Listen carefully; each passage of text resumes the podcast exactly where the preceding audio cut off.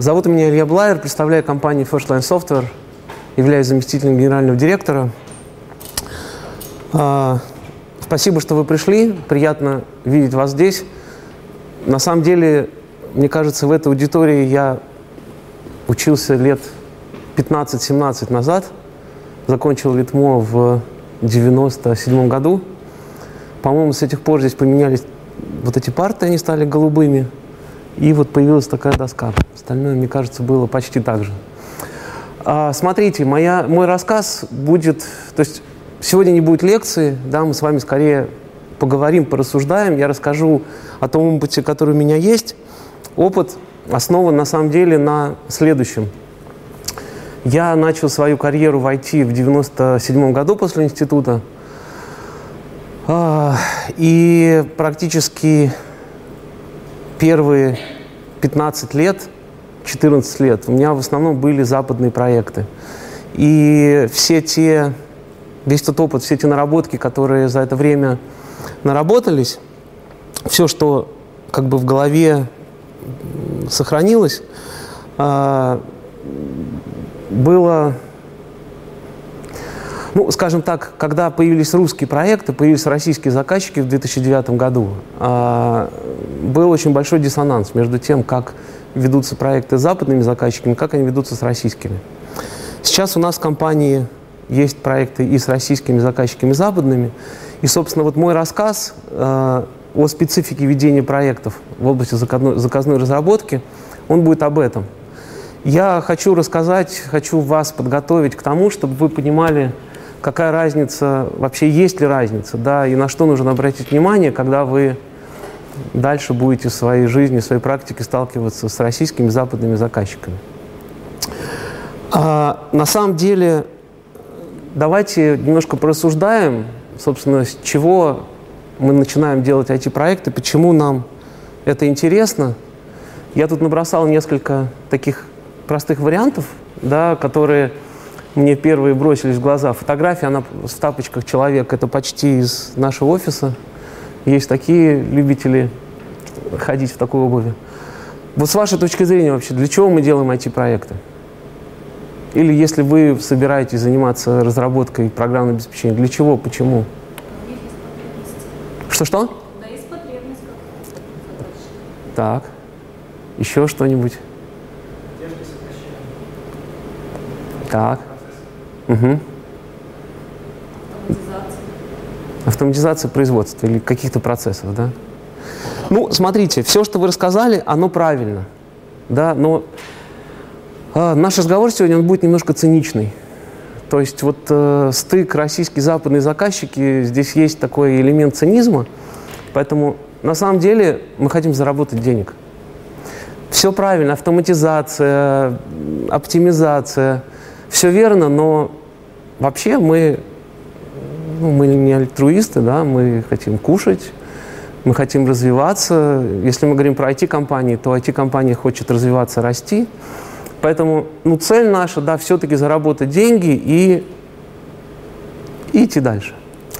Давайте рассмотрим еще второй момент. Вот с чего начинается IT-проект? Вот мы начинаем что-то делать. Да, вот первые мысли, которые давно очень у меня были в голове, да, они вот очень простые. Мы это не сделаем, мы это не делали, когда приходит новый заказчик. Мы думаем, господи, откуда это вообще, откуда такие идеи берутся?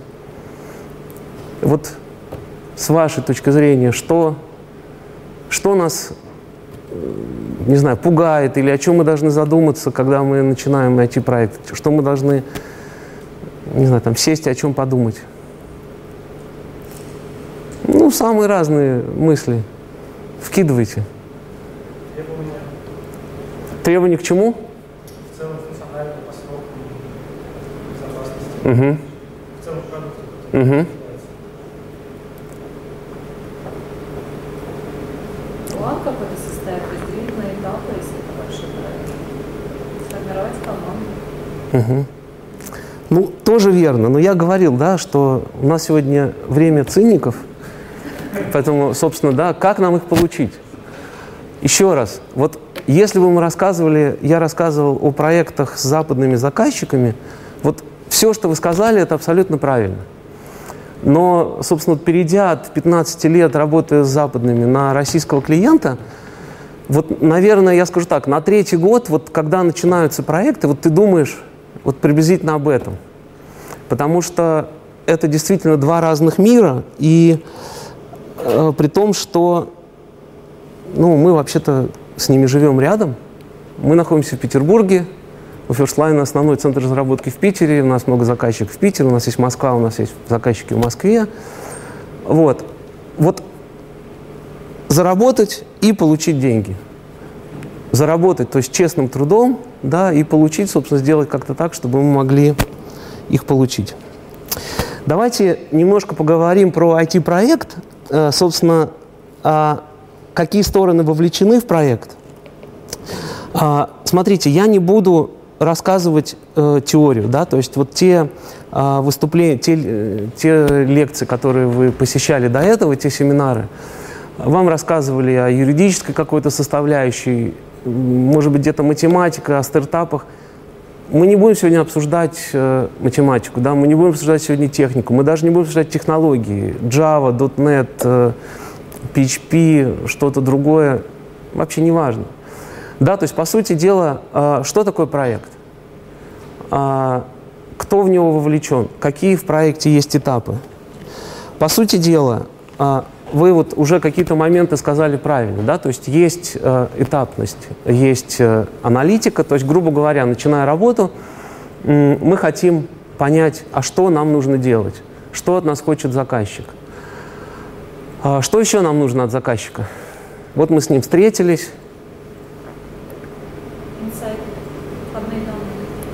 Ну, то есть на основе чего мы можем это делать? Да? На основе хорошо, еще что?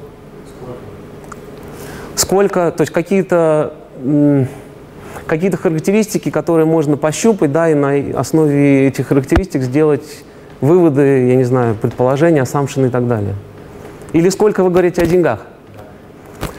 А, ну, логично, да. То есть, если вспоминать, что мы циники, то заказчику действительно интересно, а, что а, интересно, сколько это будет стоить. Вот смотрите, как вот с вашей точки зрения у заказчика, когда он начинает проект, есть, есть понимание, сколько будет стоить та, не знаю, там, та информационная система или тот, не знаю, портал, который он хочет? Почему? От чего? От масштаба? Ну, не от масштаба, а от количества задач ТЗ. Угу. Хорошо, представим себе, что заказчик к вам приходит со словами «Э, «Уважаемый Фершлайн, нам вот посоветовали вас, вот там вот вы делали программу лояльности для железной дороги, а можно нам такое же?» Вот вот это как-то можно оценивать?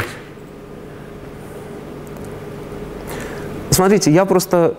Это такие вопросы, да, они открытые. Это, собственно, вот то, с чем мы сталкиваемся, когда, э, когда к нам приходит заказчик. То есть если мы, например, э, если мы, э, допустим, с заказчиком проговариваем какие-то детали, да, то понятно, что мы их как-то должны фиксировать.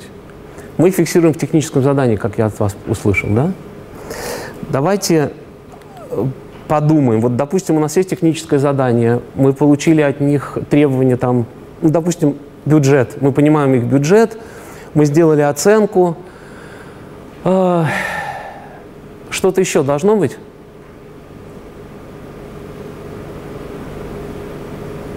Приоритизация должна. Приоритизация чего? Требований?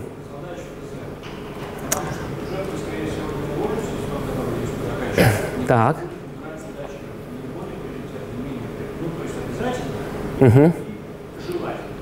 Если заказчик говорит, сделайте не так же, как вот у соседей, только вот как в том фильме, помните, да, такое же, но с перламутровыми пуговицами. Ему нужно все, у него, как сказать, он хочет э, систему под ключ. Это как вот, не знаю, ремонт под ключ, да. То есть его не устроит, если мы скажем, ну, представьте себе ателье, да, вы пришли в ателье, вам заплатили за костюм. Приходите, они говорят, слушайте, все неплохо, но вот, вот пуговицы, они в кармашках, сами пришьете. Ну, как бы логичный вопрос, а почему? Я же костюм заказывал. Ну, не успели, у нас там времени-то не хватило, вы же мало заплатили. Смотрите, вспоминаем, что мы циники, да, э, нам не хватает вот, собственно, обещания заказчика все оплатить. Да, нам не хватает, э, ну вот про рассказы заказчика, что он хочет, да, мы предположим, что это техническое задание, ну, мы как-то должны, да, ему дать обещание, что мы все успеем, то есть вот мы встретились, поговорили, то есть, по сути, не хватает договора, да, не хватает контракта, который, э, ну, по сути, он расставляет все точки над «и», где, собственно, прописывается, что мы делаем, для чего мы делаем, а, как мы это делаем, да, и, собственно, контракт, ну, по большому счету, контракт – это единственный первый документ, который устанавливает наши взаимоотношения, то есть взаимоотношения между заказчиком и нами, как исполнителями. Если у нас будет какой-то конфликт, если мы, скажем, что-то не сделали, если к нам приходит заказчик в конце и говорит, а где пуговицы, то вот контракт – это, собственно, тот документ, который говорит, слушайте, а вот вы смотрите, вот тут о пуговицах вообще речи не было. А, давайте теперь я немножко расскажу, чтобы вы понимали, как все устроено да, с точки зрения контрактования, потому что российский мир и западный мир, они довольно сильно отличаются. Собственно, то, что я рассказываю, оно зачастую лежит в сфере, в которой рядовые программисты, рядовые разработчики не, ну, не вертятся, не варятся, что ли. То есть, по сути дела, есть команда, у которой есть техническое задание, у нее есть план работ, но есть руководители проекта, есть руководители, не знаю, там, группы проектов, которые ведут, э, собственно, работу. И вот контракт, да, это, собственно, один из тех документов, один из тех элементов, которые ну, определяют нашу работу. Собственно, смотрите, все устроено довольно просто. Довольно просто. Если мы говорим про Россию, то есть рамочный договор. Если мы говорим про западные проекты, то это то, что называется MSA, Master Service Agreement. По большому счету, здесь все очень просто. Это некие соглашения. То есть, да, это документ, это юридический документ, подписанный обеими сторонами, а, который, а, ну, по сути, устанавливает какие-то рамки, в которых обе компании работают. То есть мы определяем, что занимаемся мы разработкой программного обеспечения, а не костюмы шьем. Мы говорим, как мы это делаем, чьими силами. То есть это может быть, ну, скажем, есть заказчики, у которых есть требования, чтобы команда была обязательно, не знаю, там, в Санкт-Петербурге или в Москве. Ну, потому что заказчик в Санкт-Петербурге, и он хочет, чтобы он мог там приезжать, или команда могла подъезжать к нему. То есть у заказчиков разные требования собственно, какая цель работы, да, то есть это разработка какой-то системы, либо это модернизация, либо это, э, не знаю, какие-то другие варианты. То есть, по сути дела, да, описываются, как решаются спорные вопросы. То есть это некое такое соглашение, которое, э, оно долгосрочное, э, зачастую у него нет э, срока окончания, и, собственно, это документы, которые уже позволяют дальше компаниям говорить э, друг с другом, о непосредственно тех задачах, которые нужно делать. Собственно, это дополнительное соглашение, если мы говорим про российскую историю, и Statement of Work – это западные контракты. То есть, по сути дела, вот э, доп. соглашение и Statement of Work, of work, они как раз детализируют, что нужно. То есть то самое техническое задание, о котором мы с вами говорили, оно является частью э, Statement of Work или доп. соглашения. Там прописывают детали работы. То есть, допустим, там могут быть прописаны а, профайлы а, разработчиков, не знаю, там, тестировщиков, то есть профайл команды, которая работает над этим проектом. Там могут быть прописаны и прописываются сроки выполнения работ. Если, например, команда не сразу целиком в полном составе начинает работать, то там могут быть прописаны этапы, когда там, новые сотрудники подключаются, в каких ролях. Естественно, там прописывается стоимость работ, там прописываются какие-то штрафные санкции, если ну, то есть где-то прописан, где-то нет, но тем не менее, вот это как раз та э, специфика, которая прописана. И по большому счету для нас в Statement of Work или в доп. соглашении самое важное – это три части. Первое – это сроки выполнения работ, то есть календарный план. Второе – это стоимость выполнения работ, это наш бюджет, в который мы должны вписаться. И третье – это, собственно, техническое задание, спецификация, по которым понятно, что мы делаем. Потому что именно в этой спецификации написано, пуговицы пришиваются, их три или две, или говорится, что пуговицы лежат в пакетике, в кармашке. А, собственно, это вот а, то, что, а, то, что м, является основой нашей. Да? А если уже немножко детализировать и поговорить про договоры, то по большому счету а, они бывают разных типов. Но то же самое, что для разных а, видов работ используются, а, используются м, разные инструменты, да, так и разные, э, собственно, типы договоров а, заключаются. Смотрите, а, вот давайте немножко порассуждаем. Наверняка вы какие-то вот термины из того, что видите на экране, видели. Да, вот вы понимаете, что такое price договоры, time and? Вот что это? Окей, давайте расскажу. Собственно, смотрите, price договор – это договор, когда в договоре четко прописана стоимость выполнения работ и сроки. То есть, по сути дела, мы говорим о том, что нам нужно разработать портал, например, госуслуг за X рублей э, за период, там, не знаю, с там, 1 января мы начинаем работу, и там, 31 декабря мы работу сдаем. Плюс есть какая-то этапность. То есть, по сути дела, фикс прайс, да, это договор с фиксированной ценой, где э, все риски находятся на стороне исполнителя, на нашей стороне. То есть, по сути дела, когда мы заключали договор, да, мы в нормальной ситуации изучили техническое задание и поняли, что да, наверное, нам все понятно, и вот мы это сделаем за такие-то деньги, за такой-то срок. А, вроде бы все просто. Но теперь вернемся к нашей специфике российской и западной. Собственно, Смотрите, если мы говорим про российские проекты, то по большому счету в России есть, ну вот так вот, два типа заказчиков. Это государственные заказчики и назовем их коммерческие или негосударственные. А если мы говорим о коммерческом заказчике, то чаще всего, ну, скажем так, в 99% случаев а, коммерческий заказчик очень четко понимает, что он хочет. Он понимает, а, для чего он это хочет, а, он понимает, что он с этим будет делать, а, он понимает, а, кто на его стороне, на стороне заказчика будет, собственно, пользователем, либо для чего он это у нас заказывает. И он очень, ну, скажем так, тщательно и мега щепетильно относится к деньгам. Он не готов тратить деньги, э, выкидывать их на ветер, Поэтому, э, когда мы работаем с... Э, да, но при этом он хочет получить все вот по фиксированной цене, чтобы заранее понимать бюджет. А государственный заказчик, у него история немножко другая. А у государственного заказчика, как вы знаете, есть... А, у нас есть э, различного рода а, процедуры, законы, которые регламентируют деятельность государственных органов, которые не могут э, просто так покупать э, услуги, либо знаю, делать какие-то закупки. Вот, поэтому это конкурсные процедуры и так далее. Немножко детально об этом поговорим.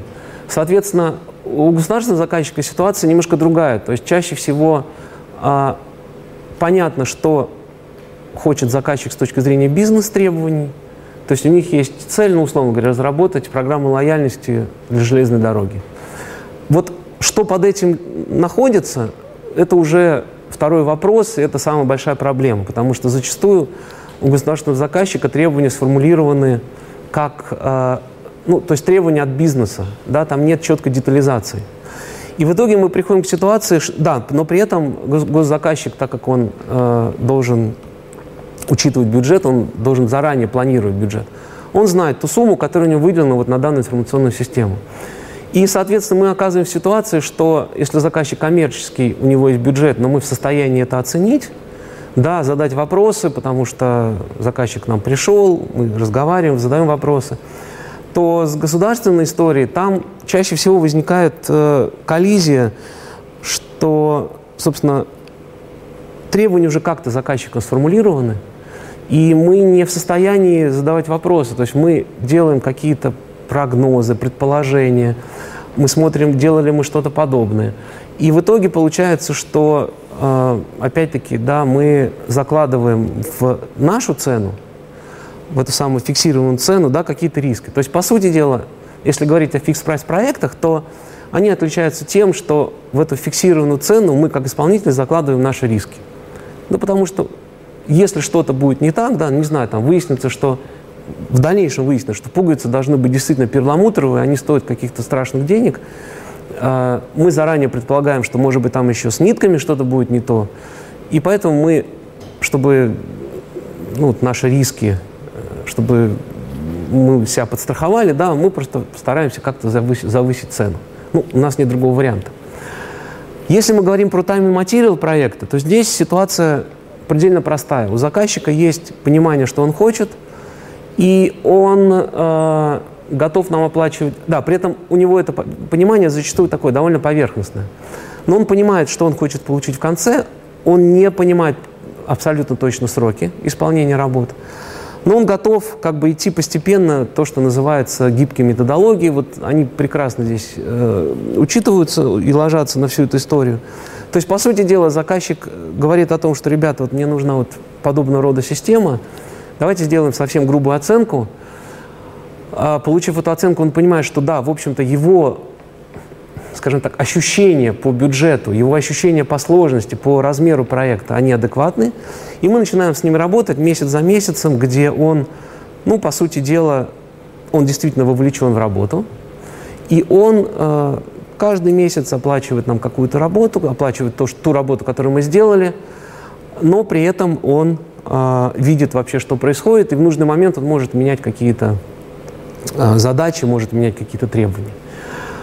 Вот если посмотреть на те проекты, которые ведутся в нашей компании, да я думаю в остальных IT-компаниях, то в основном все российские проекты это fix-price проекты, большинство западных проектов это material проекты. Вот давайте, чтобы немножко вы проснулись, да, вот давайте чуть-чуть порассуждаем.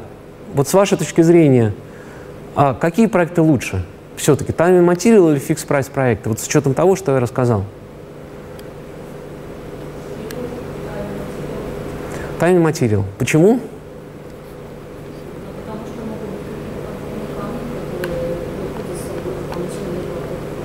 Ну, то есть мы начали работать первый месяц, у нас появились какие-то, не знаю, там дополнительные требования, мы их сделали, за, эти, за эту сделанную работу в конце второго месяца получили деньги. А, хорошо. Еще есть какие-то плюсы у Time Material? Вот с вашей точки зрения. Мужчины наверху. Погромче чуть-чуть. Государственных не получится, да. Ну, у нас есть заказчики западные, у нас есть российские. Ну, то есть пока считаем, что time материал лучше. Смотрите, тогда я вам приведу... Что-что? Не-не, мы сейчас говорим о нас. Нам заказчик, ну, нам он интересен. Ну, мы же помним мой третий слайд, да, нам нужны деньги. Второй слайд. Третий, да. Мы хотим заработать. То есть, по сути, да, э, заказчик, конечно, молодец, но мы думаем о себе. Смотрите, вот с какой-то точки зрения это правильно, да, там и материал лучше. Давайте рассмотрим такой пример. У нас есть два проекта. Один time материал, другой фикс прайс. А, и в том и другом проекте у нас работает, допустим, по 30 человек. А, работают, допустим, 10 месяцев. И условия там практически одинаковые. То есть и там, и там одни и те же э, команды, допустим. И стоимость проекта в сумме и в Time Material, и в Fixed Price проектах одинаковая. Теперь представьте себе ситуацию. Прошло три месяца. Вы от заказчика, который работает, с которым вы работаете по схеме Time Material, вы получили третий платеж, то есть третий месяц закончился, вы такие счастливые, супер, бинго. А, продолжаете работать, он к вам приходит через неделю на четвертый месяц, говорит, слушай, Илья, уважаемый Line, сори, деньги закончились. Ну вот не смогла я найти инвесторов. А рядом у вас сидит, значит, вторая команда, которая работает на российском заказчике. Они не получают каждый месяц оплату, да, у них там есть какая-то предоплата, может быть. И они смотрят на вот этих вот, на эти 30 человек слева по тайному материалу, которые вы думают, ну, интересно, что теперь будет-то, а? У нас-то бюджет фиксированный, у нас контракты подписаны вот на всю вот эту большую сумму, на 10, на 12 месяцев, на 30 человек. Понимаете, да? То есть, с одной стороны, то есть это такой баланс. То есть, с одной стороны, тайм материя хороши тем, что у вас работа сделана, заказчик ее принял, вы выставили счет, заказчик оплатил, к вам приходят деньги. Вы поддерживаете компанию на плаву, вы платите зарплату, у вас в офисе печенюшки, сушки, кофе и так далее. А с другой стороны, у вас вот нет такой уверенности. То есть, да, в контрактах вообще прописано, то есть в контрактах есть э, условия, как э, заказчик может разорвать с вами отношения. В большинстве контрактов заказчик там за, по-моему, 20 дней или 30 дней должен сделать заранее, информировать вас. Но когда у него деньги закончатся, он приходит и говорит, слушайте, ну вот нет денег, вы можете еще месяц поработать, я вас предупредил, да, но вот денег не будет. Поэтому вот с точки зрения компании, да, то есть если я сейчас говорю как э, руководитель компании, то мне нужны и time and material проекты, и fixed price проекты. Потому что я time material проектами кормлю, грубо говоря, в течение года первую команду, кормлю вторую команду, которая работает на price проекте, потому что ну, больше сумма контракта будет где-то там в конце при сдаче оплачена, я потом расскажу. Понимаете, да? То есть это некий такой баланс. Это то же самое, что вот если мы сейчас поговорим, например, смотрите, вот у нас там доллар стоил в 98 году 6 рублей до августа, а потом стал 24 стоить. Ну, вы, наверное, это не помните, слава богу. Вот. А, не знаю, там, три года назад доллар стоил 35, и сколько там, 45 он стоил, да, потом стал 80, 70, 90. Причем ну, то есть он вроде как растет, где-то он стабилен, но тем не менее вот вся эта история валютная растет. Но вот у нас есть и российские заказчики. Вот что лучше с вашей точки зрения? Все-таки иметь западные проекты или российские проекты? Или какой-то баланс? Угу.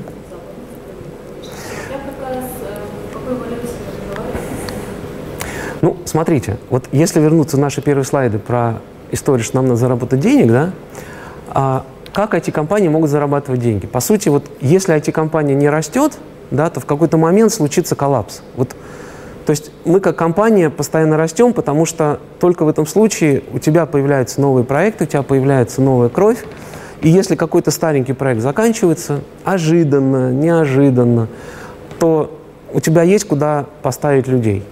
Если мы не растем, да, то, соответственно, у нас ну, могут возникнуть коллапсы. То же самое с долларом, да? То есть если, например, говорить, что у нас только будут западные проекты, ну, слушайте, мы же зарплату людям платим в рублях. Вот пришел сотрудник, говорит, хочу, там, не знаю, 100 рублей зарплату. Мы говорим, окей, да, вот тебе 100 рублей. Доллар у нас стоит 80 рублей, бинго, супер, мы плаваем в шоколаде или как сыр в масле – Вдруг случилось чудо, нефть стала стоить 200 долларов за баррель, и доллар стал стоить 15 рублей. И что-то нам теперь нужно долларов в 5 раз больше, чтобы платить этому человеку вот эти 100 рублей. То есть, опять-таки, да, по сути, мы говорим о том, что должен быть некий баланс.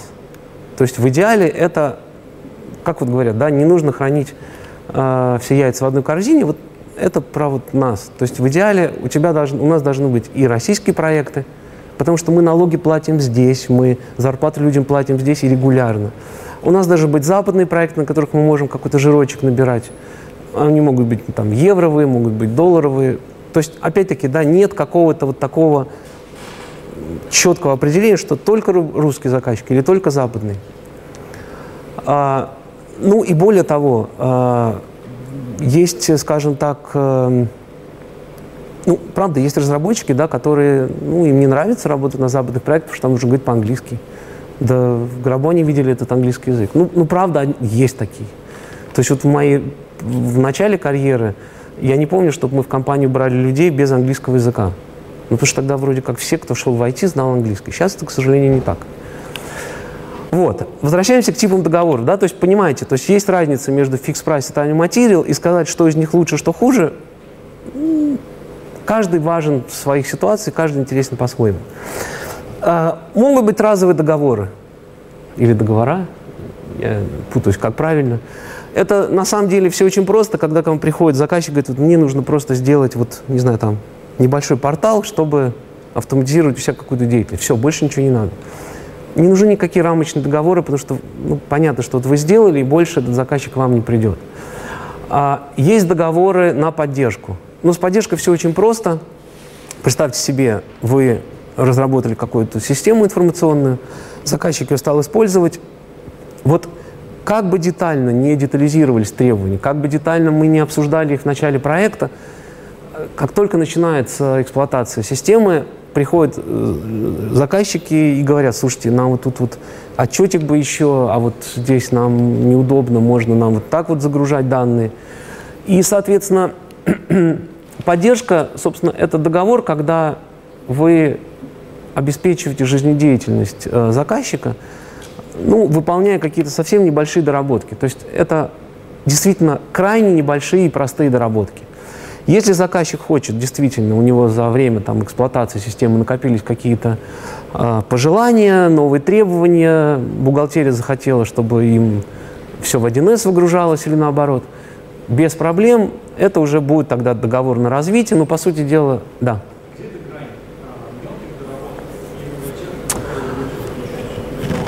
Э, на самом деле это довольно тонкий вопрос, потому что ну вот если мы рассматриваем российские западные проекты, то чаще всего в западных проектах э, делается очень просто. То есть есть, грубо говоря, э, разработчик, да, который по схеме Time and Material сидит и что-то делает по заявкам заказчика.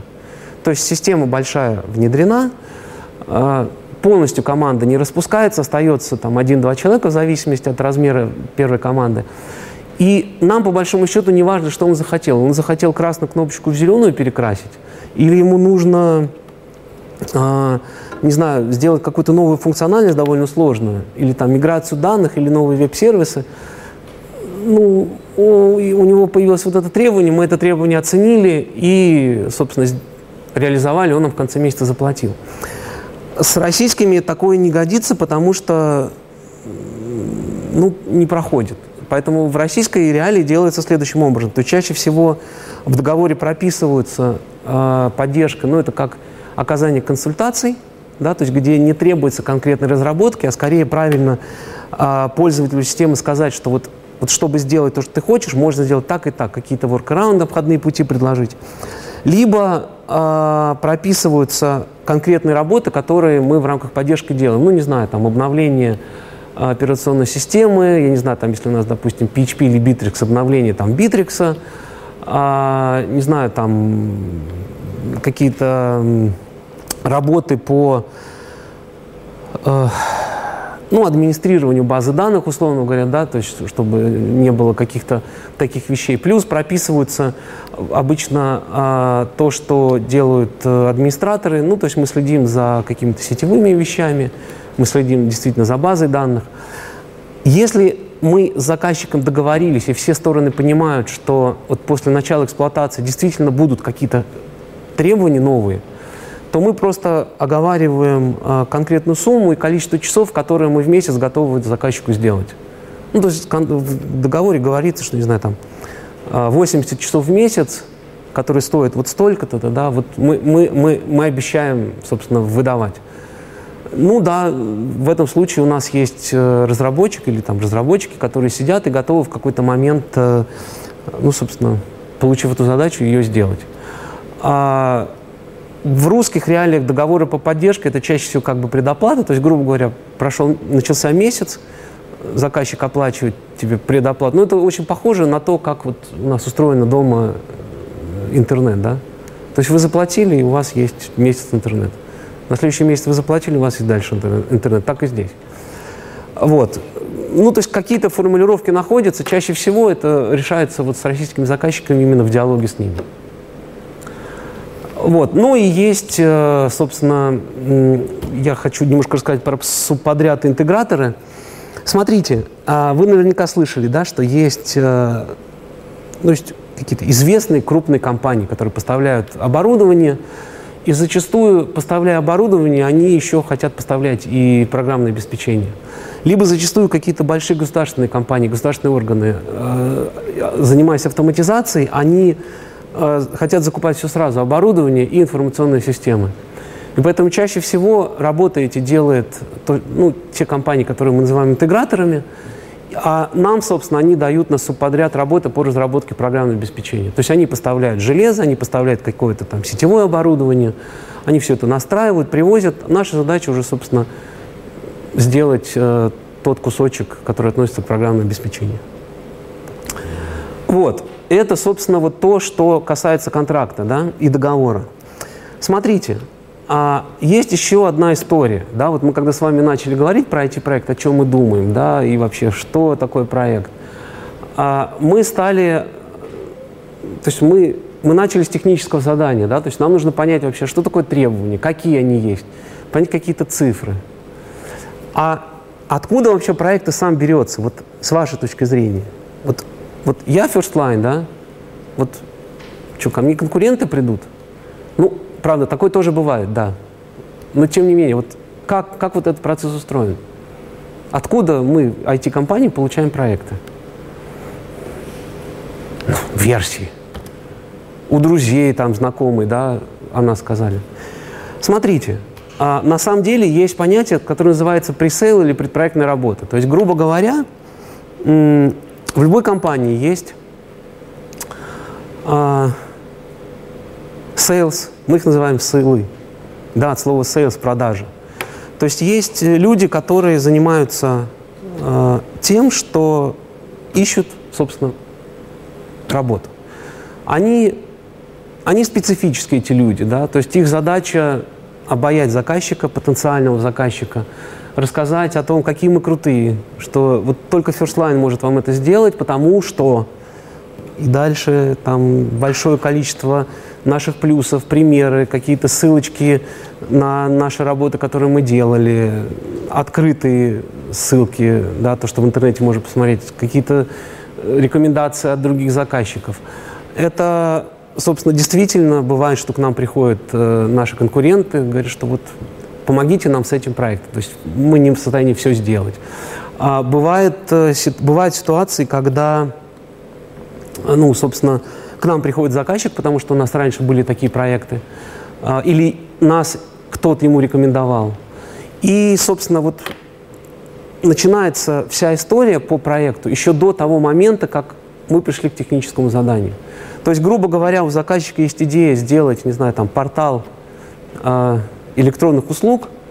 И вот если мы говорим про российских заказчиков, да, то чаще всего российских государственных, да, это довольно просто. То есть э, есть понятие как запрос э, предложений, то есть они пишут официальные письма нам э, с предложением принять участие вот в разработке такой-то системы. А, мы на это реагируем очень просто. Мы готовим коммерческое предложение, либо технико-коммерческое предложение. По сути, здесь все очень просто. Мы на вход получаем запрос, а в запросе, ну, все-таки есть какие-то детали. То есть не просто сделайте мне портал э, электронных услуг, да, там есть детали, э, есть некий регламент, да, по которому можно, собственно, узнать детали у заказчика. И дальше мы просто э, готовим наши предложения. При этом, смотрите, э, я, собственно, являюсь представителем аутсорсинговой компании. То есть мы не продуктовая компания, мы занимаемся аутсорсингом. Мы, по сути дела, сервисная компания, и когда к нам приходит новый проект – ну, у меня нет какого-то отдела, который сидит и ждет, когда к нам придет новый проект. Что-то нет нового проекта. Ладно, пойдем еще кофе попьем. То есть мы в этом случае что делаем? Мы анализируем то, что нам пришло на вход, и привлекаем людей с текущих проектов, с тех проектов, которые идут, для того, чтобы они нам помогли сделать это предложение. Если мы видим, что это Java, это мы идем сюда. Если видим, что это .NET, мы идем налево. А, чаще всего в подготовке тех предложений участвуют несколько специалистов. То есть это аналитик, который, ну, по сути, он должен посмотреть требования, понять вообще, о чем речь. А, если есть какие-то примеры, которые мы делали э, когда-то, собственно, посмотреть на них, да, и дальше на таком простом, понятном языке рассказать, что же надо делать э, техническим специалистам. То есть это чаще архитектор, это может быть кто-то, э, кто занимается развертыванием, конфигурированием.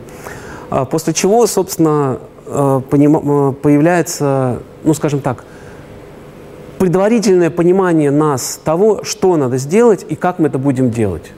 И в технико-коммерческом предложении мы прописываем, собственно, наше понимание системы, с функциональной точки зрения кратенько. Это не копипаст того, что прислал заказчик, нет. Это именно наше понимание в таком более-менее свободном рассказе. Мы включаем туда э, наше архитектурное предложение, то есть мы просто прописываем, какие технологии мы будем использовать. Э, потому что, скажем, ну, в России сейчас крайне популярный open source, то есть э, если ты скажешь, ну, у нас тут будет Microsoft, MS, э, MS SQL, понятно, это стоит денег, поэтому мы предлагаем, не знаю, там, Java, Postgres, что-нибудь такое. Ну, как пример, да? То есть заказчик из КП узнает, понимает, как мы себе видим техническое решение. Дальше можно приложить какую-то функциональную схему, чтобы было понятно вообще, как это будет реализовано, как будут сервера располагаться, какие-то технические моменты. И, собственно, мы в нашем техпредложении, техникоммерческом, говорим, что вот мы считаем, что вот это можно сделать за такие-то сроки, длительность проекта, да, вот за такие-то, за такой-то бюджет. Опять-таки, это не договор еще, да, то есть это именно наши техпредложения, которые а, заказчик использует, ну, то есть российский заказчик использует для того, чтобы понять вообще вот, размер, да, а если мы говорим о западных, то то, что у них называется RFP или RFI, это, по сути дела, то же самое, да, он по этому, собственно, понимает вообще, вписываются ли наши оценки в а, вписываются ли наши оценки в, в его бюджет. Какие здесь есть тонкости? А, смотрите, а, когда мы говорим про западные проекты, то действительно, когда мы рассказываем о нашем решении, мы ориентируемся чаще всего все-таки на те ну, на, ту, на те... Сейчас, правильно. Сейчас, подождите, мысль убежала. Мысль убежала. Давайте с другой стороны. А, когда мы говорим о,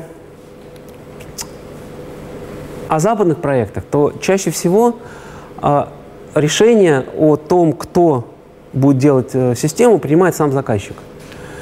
Ну, крайне мало каких-то западных государственных проектов, да, в основном это частные компании. И поэтому, когда частные компании к тебе пришли, а, либо уже они приняли решение, что ну вот First Line нам нравится, мы готовы с ними работать, ребята, вот у нас есть такое задание, такая вот идея, оцените.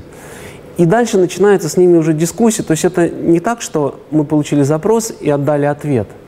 Нет, мы с ними дискутируем, мы даем оценки, если они говорят, что ну что-то дорого, мы пытаемся понять, как можно минимизировать. То есть либо какие-то требования мы видим, что ну, они очень тяжелые, либо э, мы предлагаем какие-то другие варианты. Если же мы говорим про российских заказчиков, то тут государство, тут история кардинально другая.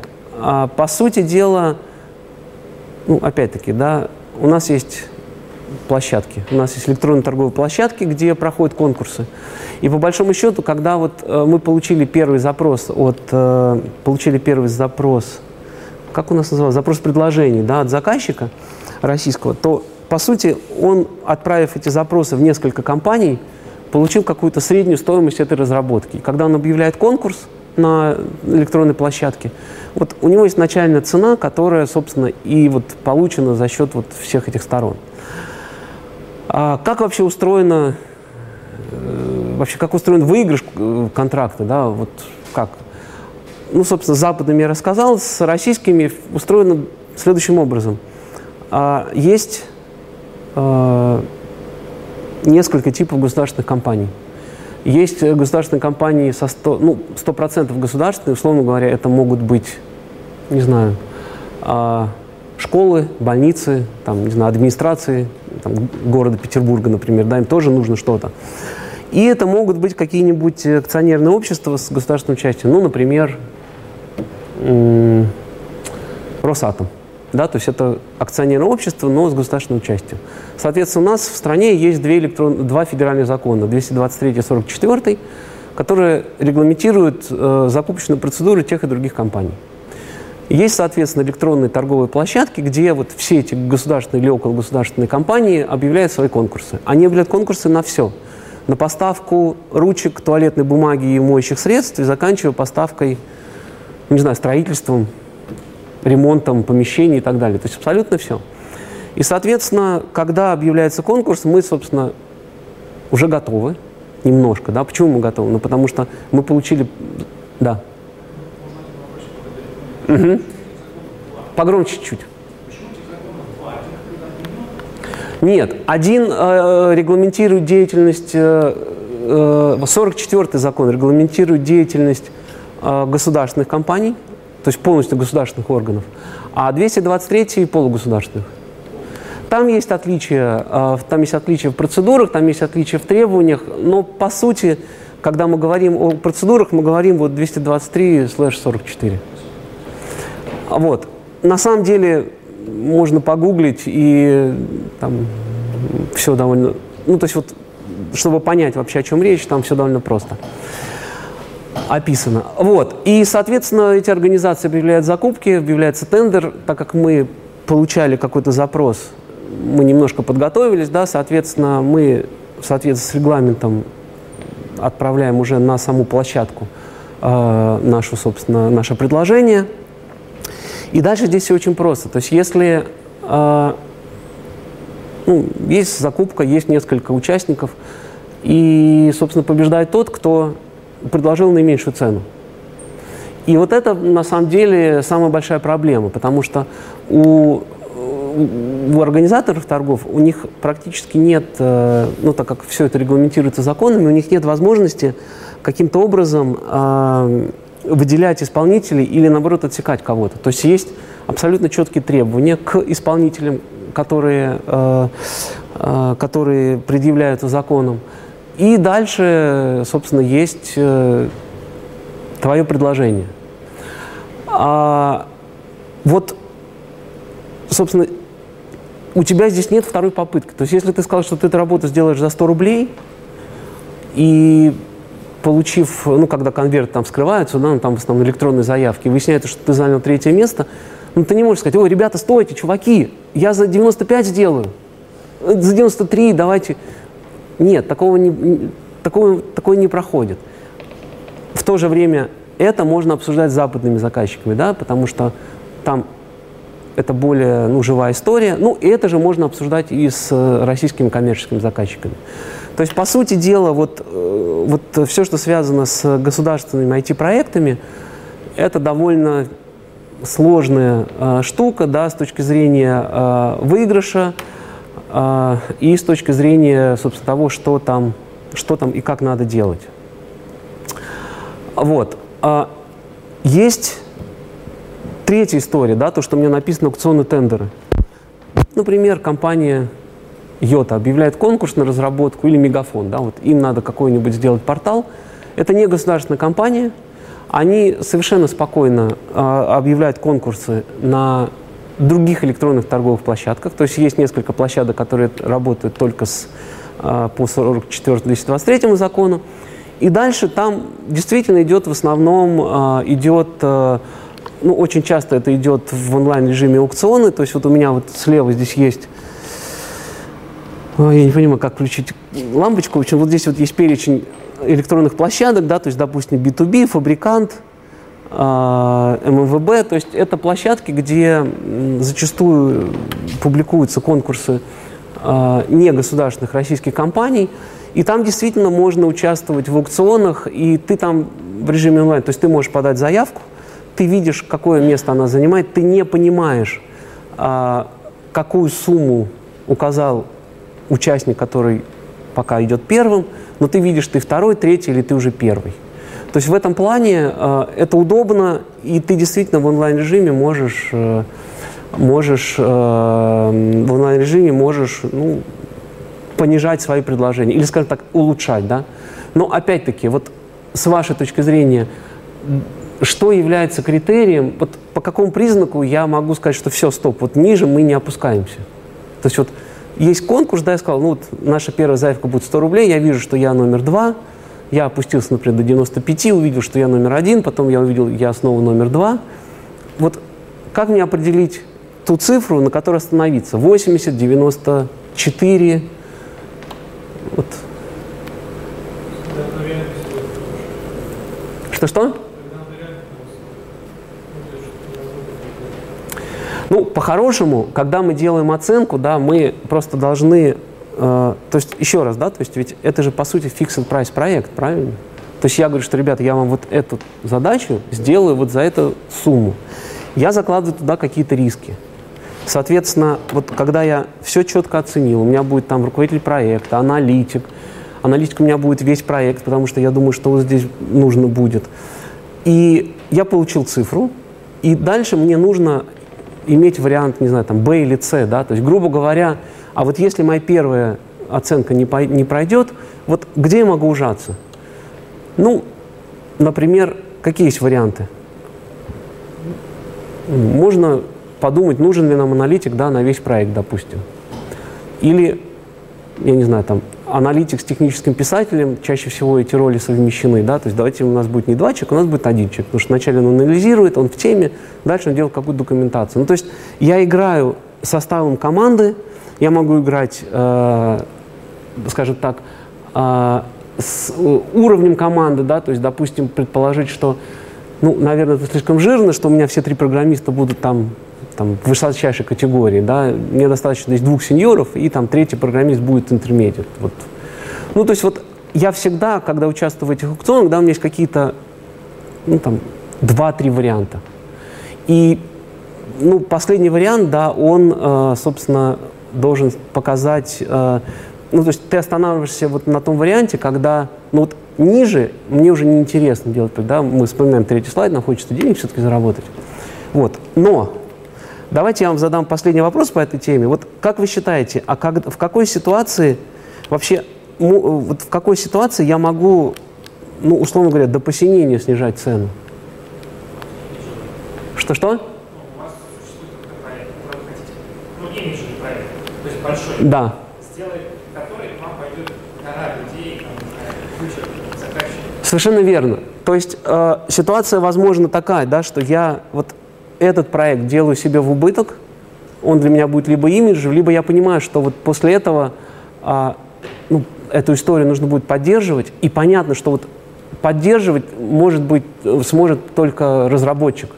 И я уже вот да, я уже заработаю эти деньги на разработке, э, на поддержке, да, потому что ну, поддержка, все, она денег стоит, но мы считаем, что там все-таки меньше работы, потому что мы же все хорошо делаем.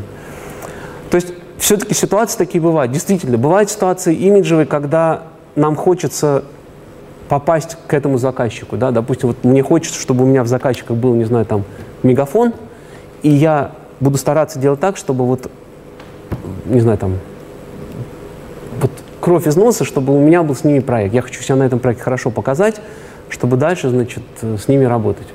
Ну, то есть... Угу. А дальше это работает просто на практике?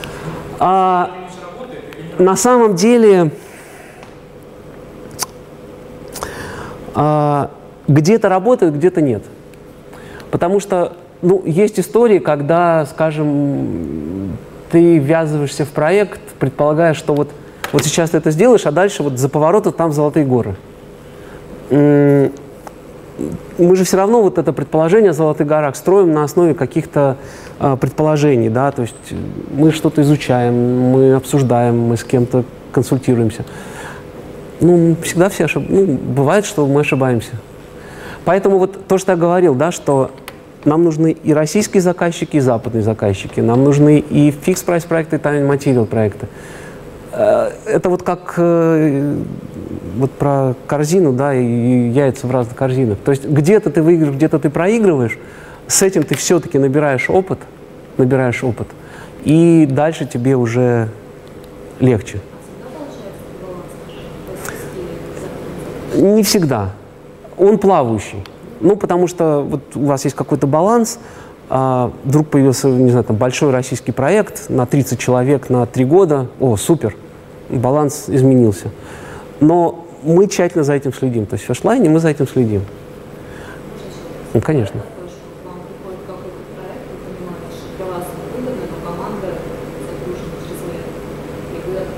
Команда что?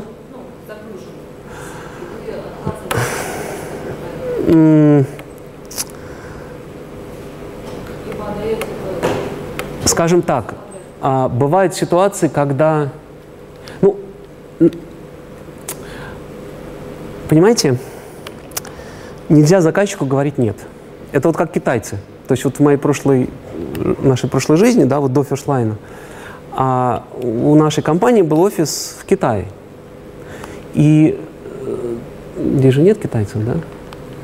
А, у них устроено, ну вот они сами по себе, они не говорят нет. То есть вот ты им что-то объясняешь, поняли? Поняли. Сделайте? Сделаем. Когда сделаете? Завтра сделаете? Сделаем. Приходит завтра, ничего не сделано. Ребят, что такое? Мы старались. Давайте еще раз объясню. И вот ты им объясни, они не знают слова «нет». Поэтому, если ты один раз скажешь заказчику «нет», да, то он к тебе в следующий раз не придет. Ну хорошо, он второй раз к вам придет, но третий раз точно не придет. Поэтому мы стараемся найти с заказчиком какой-то компромисс. Да? Ну, потому что если проект реально очень большой, и тебе нужно 50 человек, то либо у тебя есть время, чтобы каким-то образом сформировать команду. Более того, чаще всего, когда это 50 человек, ну не нужны все 50 сразу. Потому что вначале, не знаю, там стадия аналитики и проектирования, значит, нужны аналитики, архитекторы. Потом идет там стадия разработки. Тестеры еще не нужны, их можно позднее. Ну, то есть мы стараемся найти какие-то варианты, компромиссы, и э, зачастую мы, ну, мы находим. Если проект небольшой, то здесь полегче, потому что, ну, еще раз, да, то есть у нас нет какой-то огромной скамейки запасных, мы всегда ищем людей, вот. Если вы хотите, приходите к нам, Firstline. Мы тут недалеко на Оренгена. Вот. А, соответственно, а, мы когда а, формируем проекты новые, невозможно сформировать новый проект из людей, которых только набрал. То есть правильный путь, да, это взять кого-то из текущих проектов, вокруг него строить команду. Да, руководитель проекта, откуда ты берешь человека, он, конечно, тебя в этот момент любит, в кавычках, да, но, с другой стороны, ты понимаешь, вот, как ты понимаешь того человека, который, которого ты выделил, вокруг которого ты строишь команду. Ну, да, там сложность может быть, но как-нибудь, наверное, мы справимся. Другое дело, что мы не из всех проектов можем людей выдергивать. То есть, если, например, у нас есть проекты а, с западными заказчиками, где люди проименованы, то есть, грубо говоря, заказчик знает, что у него в проекте работают там Иванов, Петров, Пупкин и Сидоров. Вот, ну, ты не можешь сказать, слушай, вот, а теперь вместо Сидорова будет, не знаю, там, второй Иванов. То есть иногда действительно бывает ситуация, когда мы идем к заказчику и говорим, уважаемый заказчик, у нас такая ситуация. Честно тебе признаемся. К нам пришел новый заказчик. Мы хотим вот Иванова. Он говорит, ну, не очень хорошо, ну вот если через пару месяцев, ну вы мне найдите другого Ивана. Он говорит, да, найдем, вообще легко. Мы через все CV пришлем. Ну, то есть это такой вот процесс. Вот, но если отказываться, то больше не будет приходить. Потому что мир тесен. То есть вот IT-мир, особенно в Питере, ну это вот, вот он действительно тесен. Вот, это, в общем, вот то, что касается того, как все устроено, да, то есть представьте себе, что мы выиграли договор. Вот давайте я вам задам простейший вопрос, а потом объясню, почему я на этом останавливаюсь. Вот как вы считаете, как подписываться договор? Вот что надо сделать, чтобы подписать договор? Так.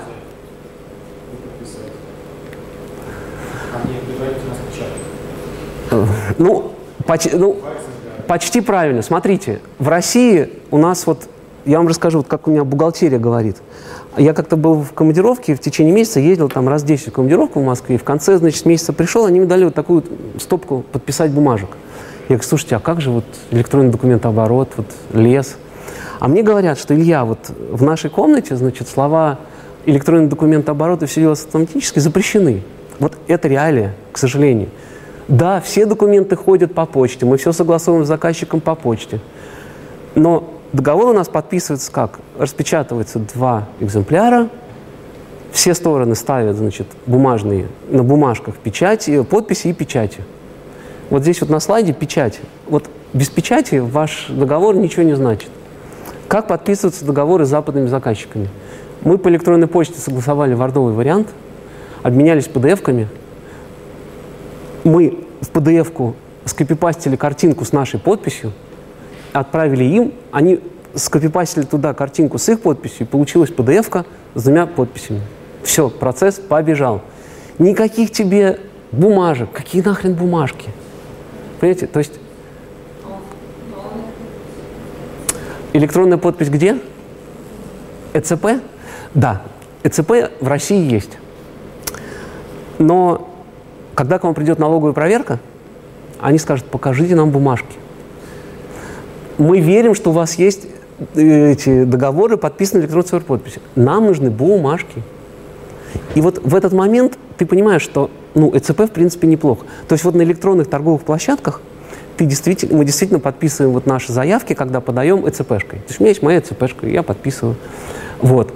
Но все равно потом, вот когда мы заключили, то есть мы договор, например, с российским заказчиком на площадке подписали электронно, но потом мы обмениваемся бумажными вариантами, ну а как, без бумажек и еще, не дай бог, вы будете заказчиком бумаги пересылать Почта России. Это беда вообще. Никакой Почты России, только эти почтовые службы. Да. Погромче чуть-чуть.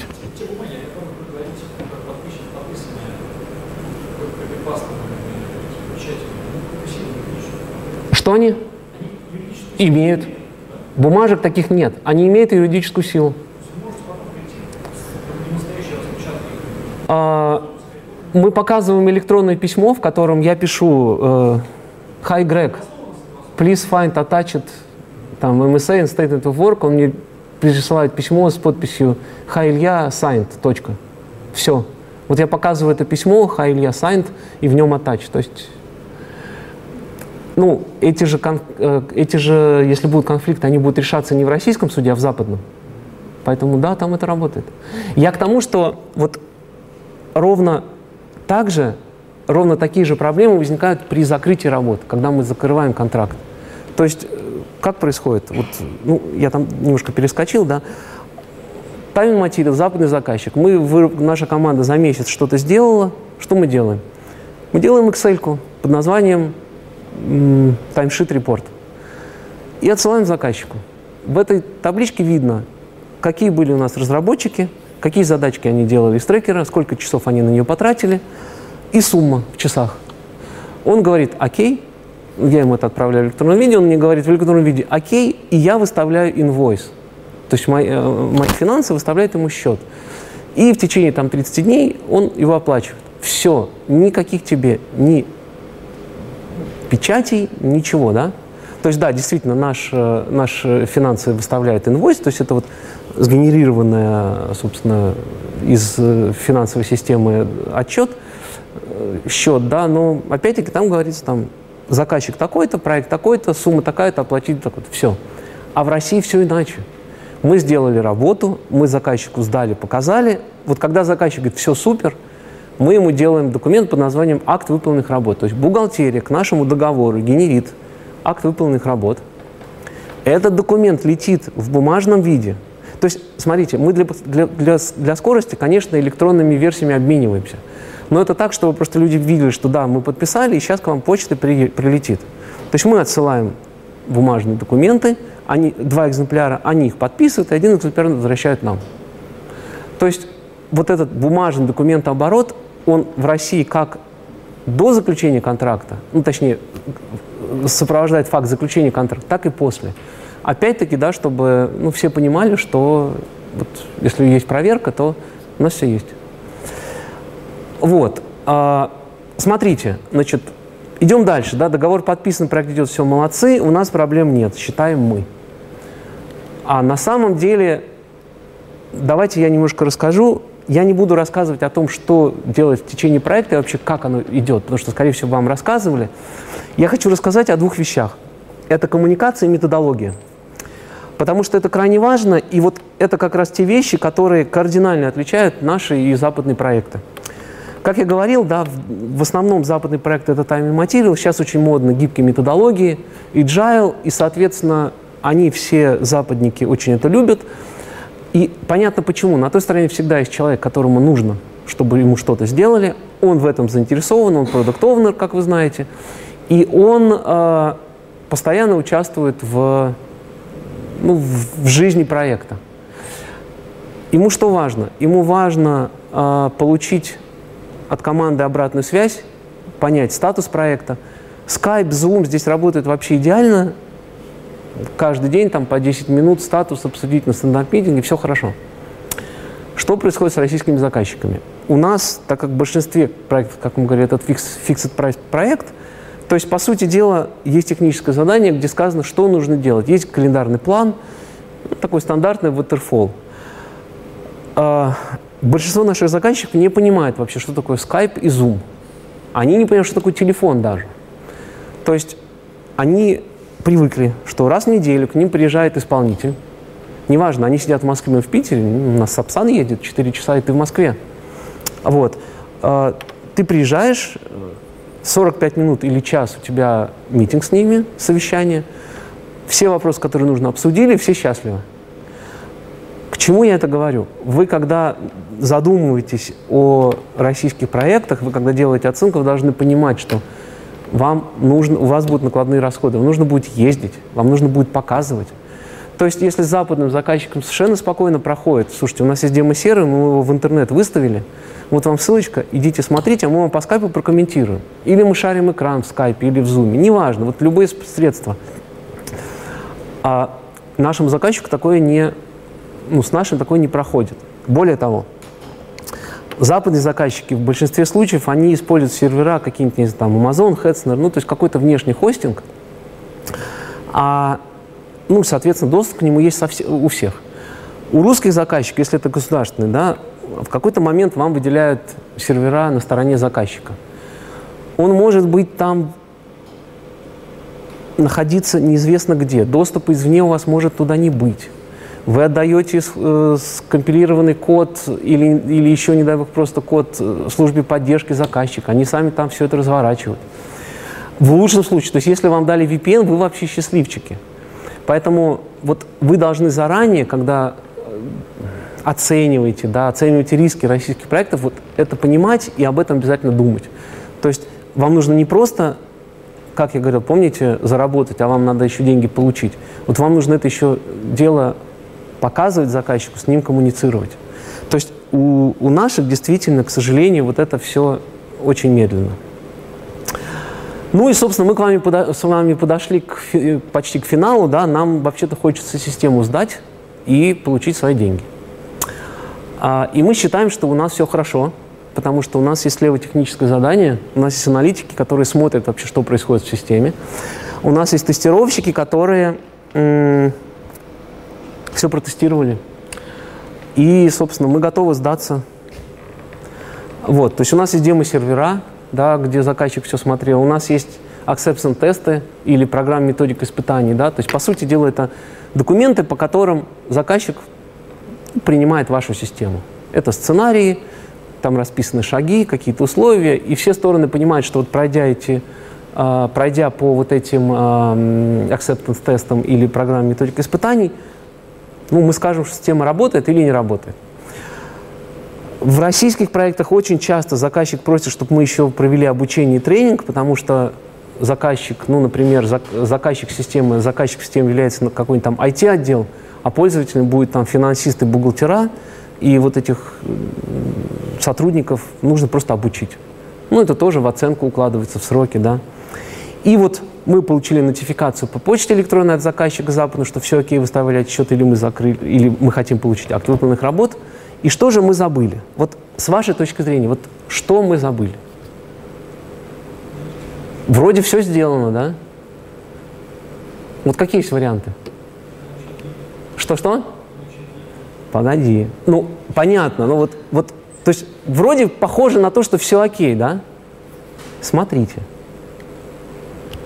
мы забыли хотелки заказчика.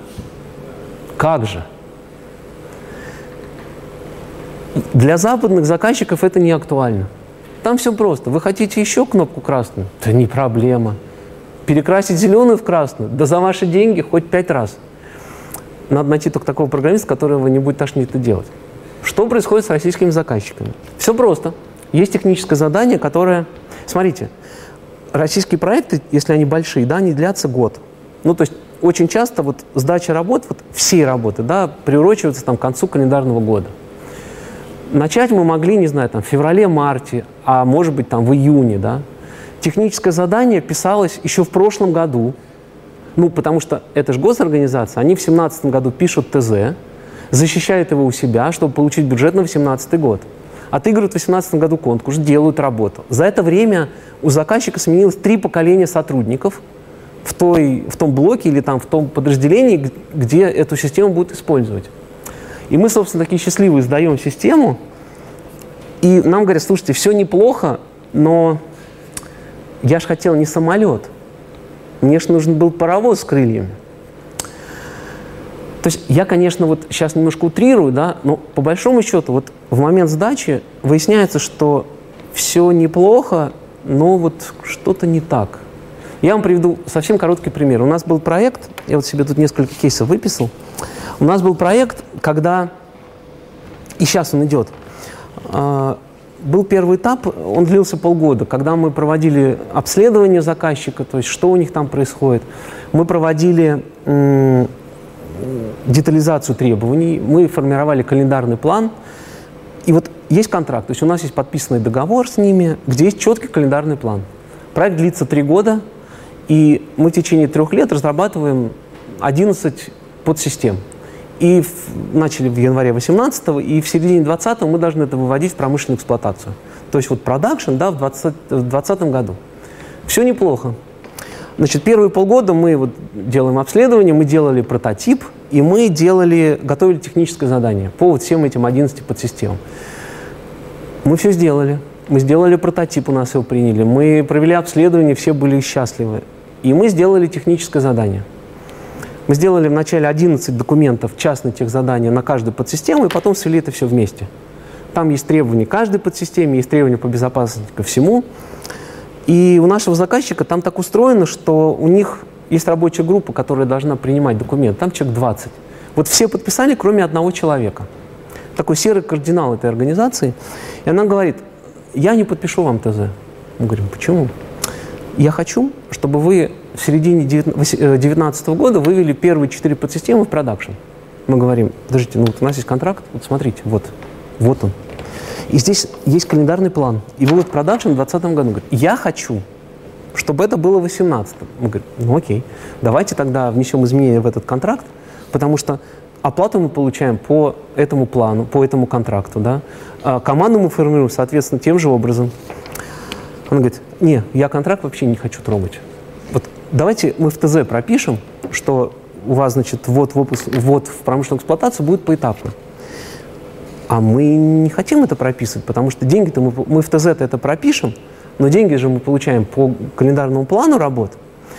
В общем, мы, с ней, мы должны были сдать этот этап в 3 э, июня.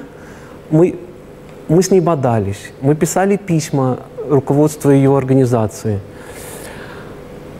В итоге мы в середине октября получи, э, подписали с ними э, новое ТЗ, и мы все-таки убедили, да, то есть мы получили новый э, календарный план, но в итоге нас просто победили.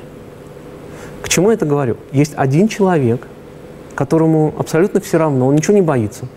Но у него есть какая-то своя аргументация. Вот я хочу. И вот ты можешь тут хоть идти, вот как я приводил пример своим коллегам, да, вот когда я был маленький, была коммунистическая партия. Одна у нас в стране была партия. И были райкомы и горкомы. И я слышал рассказы своих родителей в свое время, что вот если какую-то проблему не решить, то можно пойти туда. И тогда там на улице где-то поставить светофор. А вот тут вот ты не понимаешь, что делать, потому что вроде как у тебя есть контракт, это официальный документ. Но вот она вот уперлась, и все. И вот что ты сделаешь? А все, а, все наши официальные письма, которые мы отправляли в, ну, на имя руководителя этой организации, они вот так вот через несколько человек возвращались в ее же подразделение, типа разобраться. Ну, то есть такой изощренный садомазохизм, и в итоге как бы ничего не происходит. И вот нам сейчас еще вот в январе сдавать эту работу, И мы уже слышим, то они говорят, вот нам бы еще там миграцию надо сделать. У нас в плане миграции в конце следующего года, но мы у вас вот эту работу не примем, пока вы все данные нашей старой системы не мигрируете в новую. И как бы, ясное дело, они опробовали первый раз эту историю, это прокатывает. Все, они теперь... Понимаете, вот вопрос, что с этими э, хотелками делать. То есть понятно, что хотелки бывают разные. Да? Вот какие есть варианты? С вашей точки А? В суд? Так. Хороший вариант, так. Смотрите, вариант суд, он, наверное, прокатит, да, но представьте себе, что наш зак... То есть вот тот пример, о котором я говорю, это не российский заказчик, да, это одна из бывших стран СНГ, но там все как у нас. Ну, там суд будет длиться три года. Мы... Я думаю, что когда история зайдет про Там руководство вот за этот год дважды уже сменилось, понимаешь? А, ну, руководство скажет, я вообще не понимаю, о чем речь. Вот. Да. Да, да, да. Это можно сделать, но смотри, у тебя сидит команда, да, мы зачем закрываем этапы? Мы хотим деньги получить за первый этап. То есть вот мы начали работу в январе, должны были закрыть этап в, в июне. А? Подожди, у нас контракт подписан. Что контракты никто не разорвал. Они нам, более того, понимаешь, они же не говорят о том, что все плохо. То есть у нас нет официальной бумажки от них, что у вас работы не приняты или приняты. То есть по-хорошему, правильно сказала девушка с первого ряда, надо договариваться. Это сложно, действительно. То есть а, это правда сложно, и все зависит от того вообще, о чем речь, да, то есть что мы, что у нас на кону. То есть в каком-то случае действительно возможный вариант это разорвать контракт просто. То есть ну, бессмысленно идти дальше, да, то есть проще сейчас остановиться и, и все, и забыть, и списать это на расходы.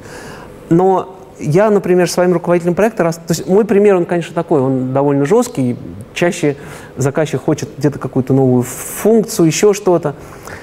Э, бесполезно спорить с заказчиком по мелочевке. Ну вот говорит он, слушайте, подвиньте мне эту кнопку справа налево, сделайте ее не зеленый, а красный. Ну кто вам такой дизайн, ну кто сейчас зеленые кнопки рисует? Марья Ивановна, окей, Иван Иванович, да легко, завтра.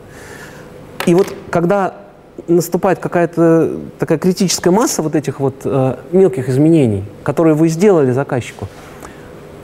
Когда он к вам приходит, говорит, слушайте, мне будет вместо паровоза самолет, ты говоришь, Иван Иванович, ну погодите, ну вот смотрите, вот мы вам кнопки перекрасили, перекрасили, мы здесь вам вот эту форму поменяли, поменяли, мы вам здесь отправку на e-mail даже сделали смс, ну вот самолет из паровоза, ну, ну давайте уже как-то либо другим контрактом, либо там новый.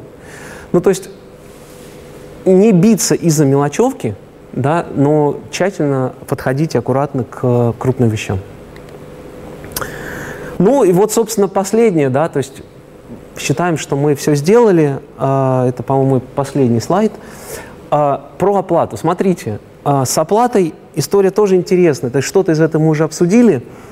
То есть вот здесь, к сожалению, вот все эти варианты, они просто списочком идут. Вот самое лучшее – это предоплата. То есть, когда к вам пришел заказчик, слушайте, First Line, сделайте мне вот этот портал, вот вам деньги, и сделайте. Это идеальная ситуация. Ну, у нас же нет цели не сделать, да, у нас нет цели надуть заказчика. То есть у нас цель, вообще вот, как бы у нас по умолчанию презумпция невиновности, да, то есть мы честно хотим сделать свою работу. Да, мы программисты, мы ошибаемся, иногда бывают криворукие программисты, но мы исправляем ошибки. Но если вы нам заплатите все деньги, да, супер. Самое плохое – это постоплата. Ну, потому что вы работаете, работаете, работаете, работаете. А денег-то нет, а команду-то вам кормить нужно. Печенюшки, зарплата и там тимбилдинги, корпоративы и прочее.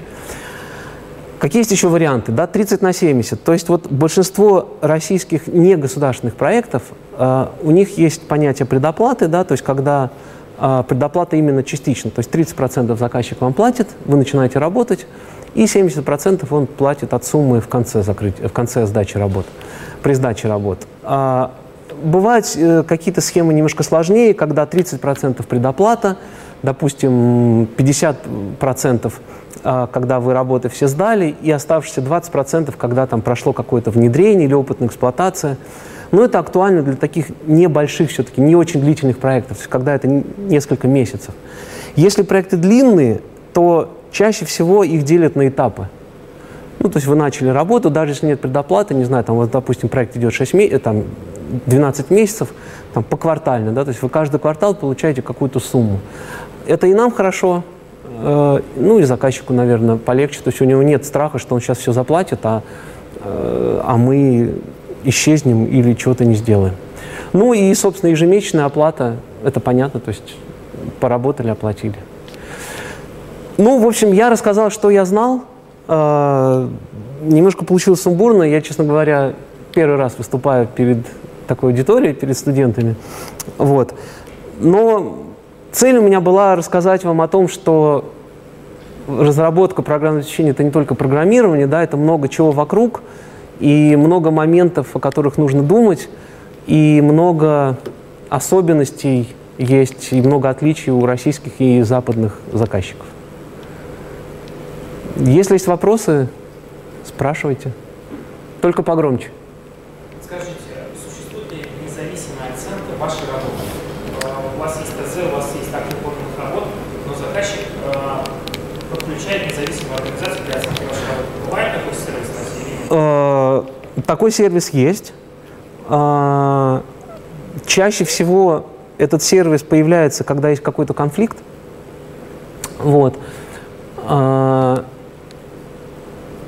это довольно интересная история, потому что,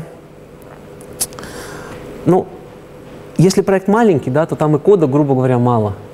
И с ним все понятно. Если проект большой и кода много, ну, вот пришел левый человек, да, почему мы здесь так сделали? То есть не совсем понятно, понятны критерии, по которым делать оценку. То есть мы здесь приняли такое архитектурное решение, неправильно приняли, или на тот момент правильно, потому что мы не понимали все требования, да.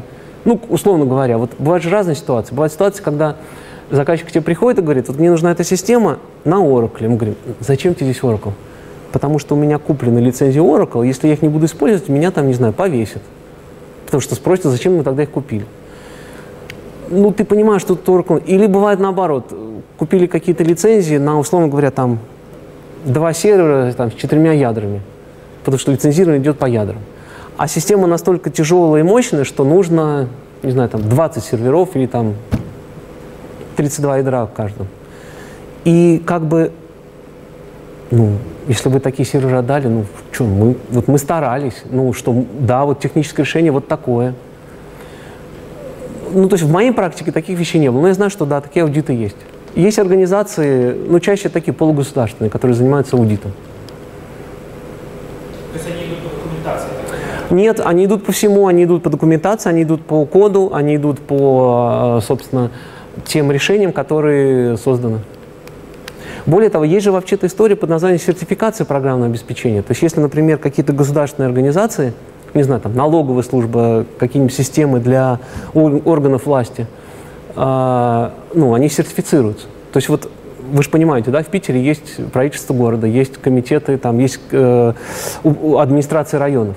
То есть у них же есть свои системы. Эти системы не живут в обычном интернете, в нашем, да, то есть у них есть свой замкнут, своя замкнутая сеть. А, ну, соответственно, есть компании, которые ну, работают на этих проектах, потому что у них есть соответствующие лицензии. То есть есть моменты, когда действительно после разработки системы ее нужно сертифицировать с точки зрения информационной безопасности, с точки зрения, не знаю, там, закладок каких-то, ну, то есть ну да, такие сервисы есть.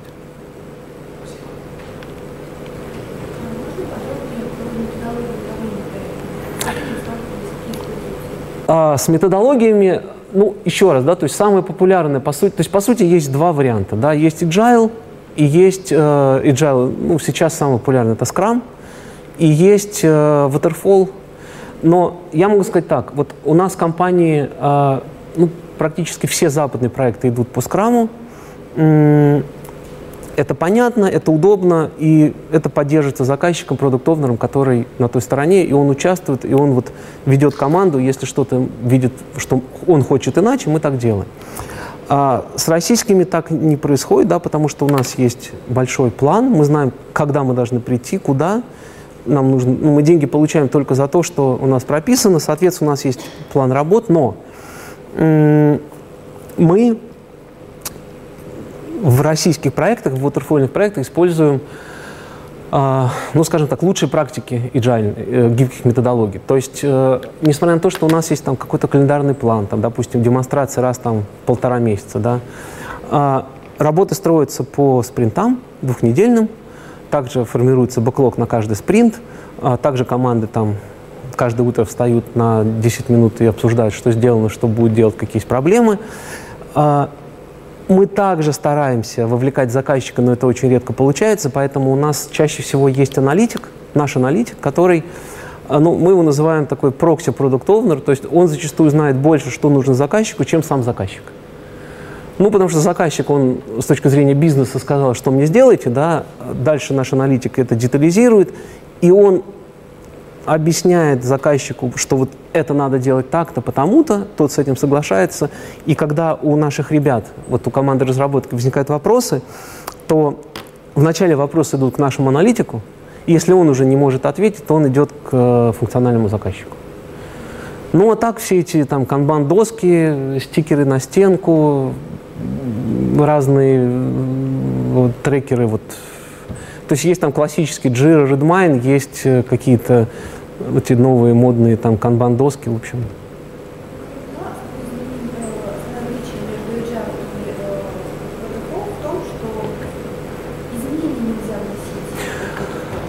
Да, основ... Э,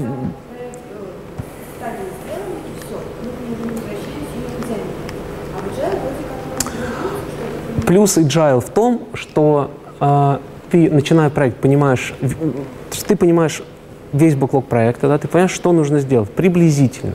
У тебя нет детальной проработки требований.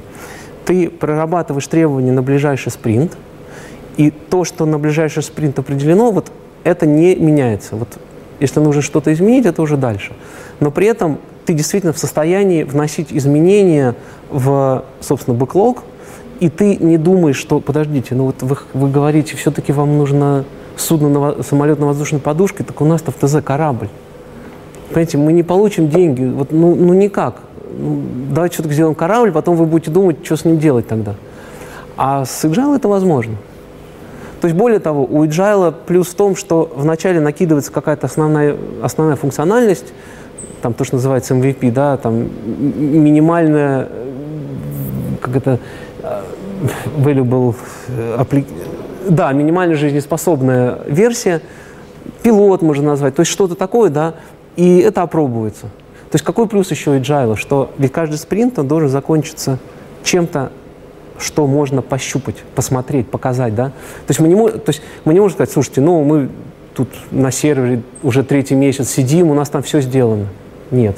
Каждый месяц, каждый спринт ты должен что-то показать. Визуально. А спринты формирует команда. То есть по-хорошему, вот если совсем просто, да, то есть э, происходит planning game, планирование вот в самом начале проекта. И все говорят, вот нам нужно построить дом. Определяется, что дом будет деревянный, там двери будут э, входные и так далее. Вот все-все определили, прикинули, что нам на это нужен там месяц, вот на это, там год на эту команду. Ну там полгода, да. Начали делать первый спринт. Что мы возьмем в первый спринт? Нам в первый спринт нужно освободить участок от леса, и залить фундамент, выкопать перед этим яму для него. Все, вот это определили, сделали. Построили это, даже, там, построили дом, да, так, а что у нас с дверями?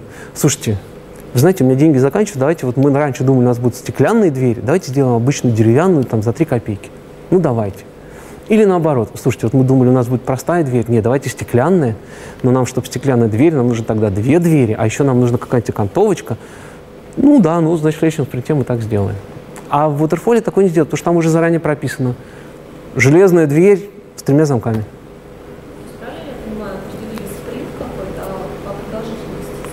Спринты?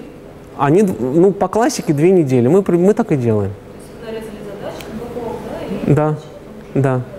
Плюс важно то, что в Agile получается как вот вы определили бэклог, ну то есть состав задач, которые мы хотим сделать в этот спринт. И разработчики, они сами его, их забирают. То есть нет такого, что разработчик сделает три задачи, сегодня четверг, он думает, о, лафа, я все закончил. Пусть там менеджер ко мне придет и даст что-то новое. Ну, потому что по плану в Waterfall у него следующая задача начинается в понедельник. А здесь э, смысл в том, да, что каждый разработчик, он забирает на себя ту задачу. Вот он освободился, он берет следующую задачу. Освободился, берет следующую задачу.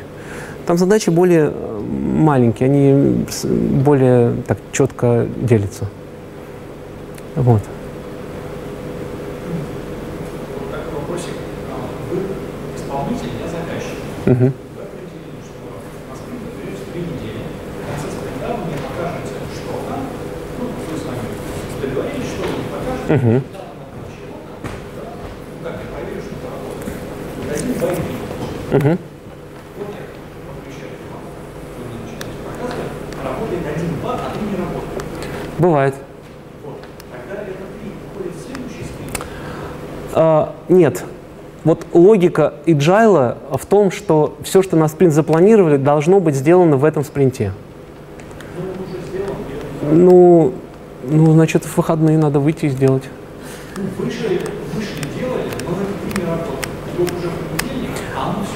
Ну, ну, значит, ну делаем здесь. Ну, значит, переносим на следующий спринт. Ну, смотрите, то есть есть классика, да, то есть... Нет, нет, в него войдет эта задача. Слушайте, я, вам, я понял, я вам расскажу такую историю. Вот я в IT уже 21 год. Я, наверное, лет 18 вот веду ежедневники. То есть вот, вот все эти модные там таски в луках. Я не могу, я все записываю. Вот у меня просто каждый год новый ежедневник. Я его, по-моему, в помойку и на даче сжигаю. И мне все говорят, что ты вот как старый дед, вот сейчас весь мир в электронном. А я объясняю, вот когда я третий раз переписываю с, там, с 19 апреля, э, там, декабря на 20 какую-то задачу, я задумываю, блин, вот или ее надо сейчас делать, или вообще забыть. То есть если у нас прошло три спринта, и вот что-то вот с этим не происходит, ну, нужно понять, то есть либо вот есть реальные причины объективные, ну, технически, может быть, да, или у нас что-то в команде не то. Ну, то есть это признак того, что что-то не так. То есть с этим что-то надо делать. То есть нельзя одно и то же пере... Может быть, ситуация другая, да, что вот эту задачу просто неправильно включать вот в первые там начальные спринты, нужно где-то вот там сделать. То есть это, это, это знак э, того, что что-то не так в консерватории.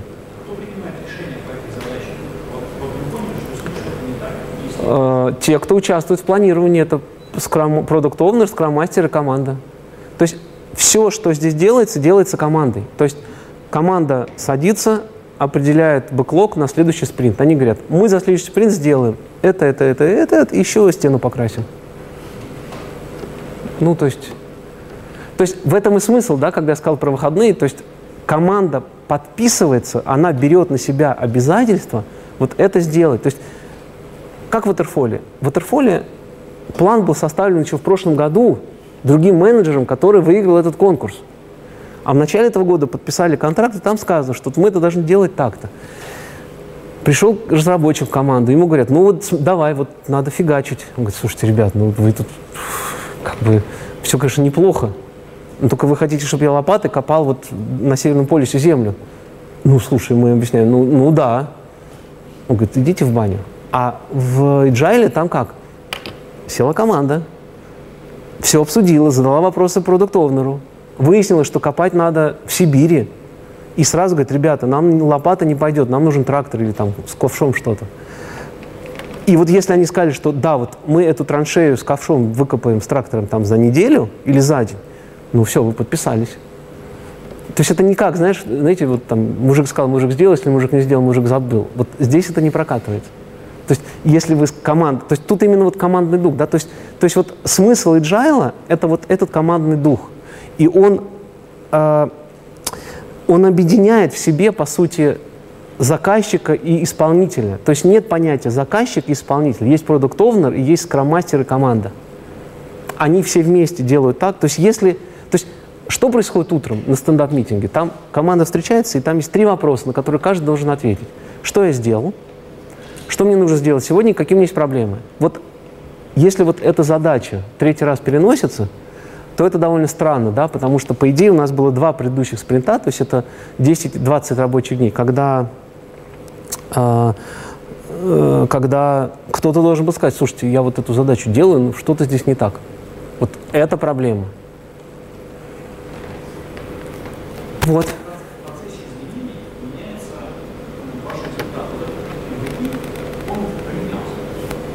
Не проблема. Нет, в Agile нет договора. В Agile не, опи- не прописывается, что нужно делать. Это time материал проект. То есть там говорится, что мы делаем, там, не знаю, информационную систему или там то-то, то-то, решение, там, не знаю, для банковской сферы. И заказчик э, нужно такие-то люди, таких-то знаний, такой-то экспертизы. Там Java программисты, Oracle эксперты, что-то такое вот. То есть в этом и плюс, что в Agile ты задумываешься не о том, а как же ты это сделаешь, я не могу, потому что у меня там контракт, у меня ТЗ. А в Agile ты думаешь о том, как лучше и оптимальнее сделать продукт, который нужен заказчику. А есть ли какая-то комбинация между fixed price и time material? Какой-то промежуточный вариант? Прямо определили начало, начало определили конец. А, У нас Есть. Э, Он, конечно, такой кривоватый. То есть, грубо говоря, в начале все равно у тебя есть ТЗ, в котором описаны рамки. Ну, То есть мы говорим, что мы хотим получить, какую функциональность. Но детализацию этих требований мы делаем на там, первом этапе работы. Вот в этот момент ты можешь, ну, то есть у тебя есть какая-то гибкость. Но опять-таки, э, ну, вот грубо говоря, э, у нас есть ТЗ, нам нужно сделать костюм, да. Но там не сказано, он однобортный или двубортный. Там сказано, что должны быть пуговицы пришиты, но три или четыре не говорится. И вот когда мы начинаем работать, мы в состоянии с заказчиком проговорить, слушайте, вам двубортный, однобортный, а пуговиц сколько? Давайте три. Не надо четыре, три мы быстрее пришьем, сделаем их, покрасим. А лучше вместо этого мы вам там, не знаю, внутри шелком подкладку сделаем. Вот это, конечно, не совсем э, микс agile и time material, да, но это вот тот вариант, когда у тебя, как у исполнителя, есть какая-то гибкость. То есть чем менее детально прописаны требования в оригинальном ТЗ, тем легче выполнять какие-то изменения. Но здесь есть обратная сторона. Чем, э, чем более общее описаны требования, тем сложнее их потом сдавать. Потому что когда у тебя сказано, что у тебя должен быть шикарный костюм, и ты привозишь, ты делаешь этот шикарный костюм, выясняется, что у заказчика, понять шикарный, он должен быть покрыт, там, не знаю, стразами Сваровски. Подождите, мы не... Ну, тут написано шикарный. Ну, что, шикарный, стразы Сваровского. Поэтому здесь тоже такие есть моменты. То есть ТЗ, оно должно быть э, такое консистентное, то есть оно должно иметь некую степень свободы, но в то же время некоторые вещи там должны быть э, четко прописаны. Ну вот мой пример, да, вот с нашим странным заказчиком, у нас в ТЗ было сказано, что мы должны сделать прототип. У нас там было 12 недель на прототип. И в ТЗ сказано э, по две функции из каждой подсистемы. Мы когда подписывали контракт, мы замучили заказчика, но мы четко в ТЗ прописали, какие системы и какие функции. И что они хотят увидеть. Потому что там рабочая группа 20 человек. Вот для одного один скажет, ну, мне вот эти вот вы сделали две функции, они показательны. Другой скажет, а мне не показательны, вы не показали себя. Мне, и все, и это тупик. Поэтому здесь нужно, ну, то есть мы детально с ними прописывали а, модули, подсистемы, функции. Ну, потому что у нас есть 12 недель, мы, у нас нет времени переделывать что-то. Что-что? Ну, прототип это, по сути дела, э, ну, скажем так, совсем упрощенная версия системы. Она работающая. То есть у прототипов чаще всего есть несколько целей. Первое – это показать, что вы как исполнитель в состоянии вообще это сделать. А, второе, что вы понимаете вообще, о чем речь, ну, то есть вот какие-то вещи общие. И третье – это обкатать какие-нибудь технические решения. Ну, то есть у нас, например, в нашем прототипе у нас там довольно сложная система была, нагруженная, и мы использовали э, современный стек э, Hadoop, вот вся эта бигдатовская история, и у нас там использовалась дата база данных Phoenix. Вот мы после прототипа от нее отказались в сторону Postgres. Ну, то есть, э, потому что вот те задачи, которые нам нужно было решать, Phoenix не тянул, а Postgres тянул. То есть, опять-таки, это обкатка каких-то решений. Иногда это обкатка каких-то там, не знаю, пользовательских интерфейсов. То есть вот, смотрите, можно вот здесь так сделать, так, вот как вам удобнее, скажите. У прототипа, у, ну, в нашем случае это скорее правильно говорить какая-то такая пилотная версия. Да. Ну, здесь нужно всегда с заказчиком обсуждать, чтобы четко понять, что он хочет, какая цель перед ним. Потому что ну, тут игра слов и, в общем,